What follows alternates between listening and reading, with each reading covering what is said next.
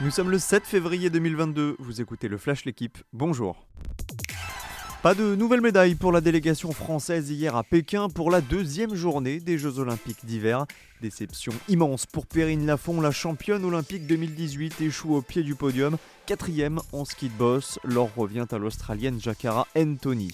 Autre moment marquant de la journée, la victoire du japonais Kobayashi en saut à ski sur le petit tremplin et celle du Suédois Van Der Poel sur le 5000 mètres en patinage de vitesse à l'issue d'un dernier tour de folie.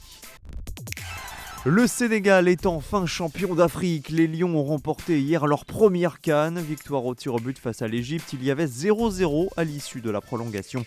Comme un symbole, c'est Sadio Mané qui a inscrit le tir au but décisif. Deux fois finaliste en 2002 et il y a trois ans face à l'Algérie, le Sénégal met fin à la malédiction. C'est le 14e pays sacré depuis la création de la Coupe d'Afrique des Nations en 1957.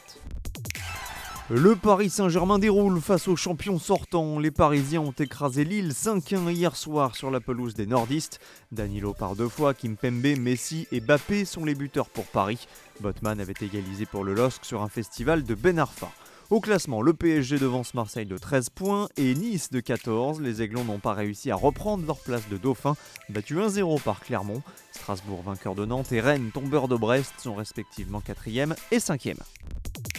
Entrée en matière réussie pour les Bleus sur le tournoi des 6 nations. Les hommes de Fabien Galtier ont dominé l'Italie hier après-midi 37 à 10.